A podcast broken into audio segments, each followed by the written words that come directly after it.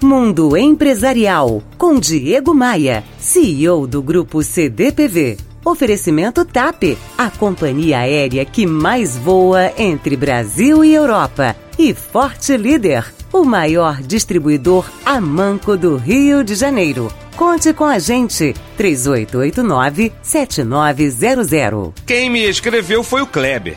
Ele diz que acabou de mudar de empresa e no processo de seleção teve que vender suas qualidades, mesmo não sendo e não se considerando um bom vendedor. Mas ele disse que se saiu bem. Passou pelo RH, pelo futuro e agora atual chefe, fez prova, tudo como manda o figurino.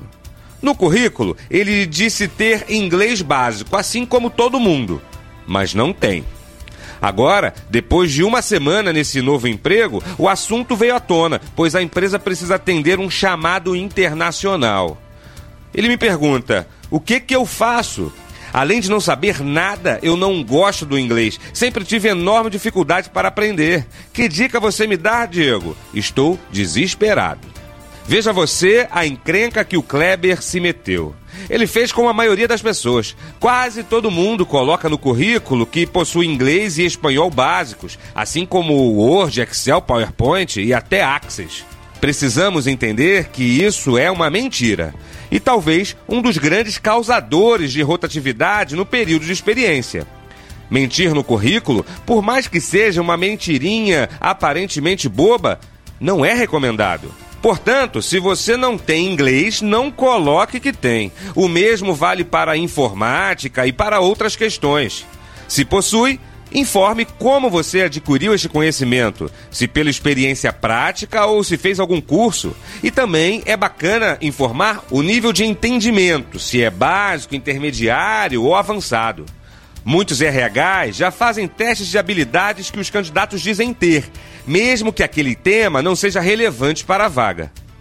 Quanto ao caso do Kleber, agora é a hora de falar a verdade. E o quanto antes, mesmo que isso represente a perda do emprego que você suou para conseguir. Minha sugestão é ser honesto com a empresa, com você mesmo e, no fim das contas, com o cliente que a empresa precisa atender nesse chamado internacional. Visite meu site e me adicione no Facebook e no Twitter. O endereço é diegomaia.com.br.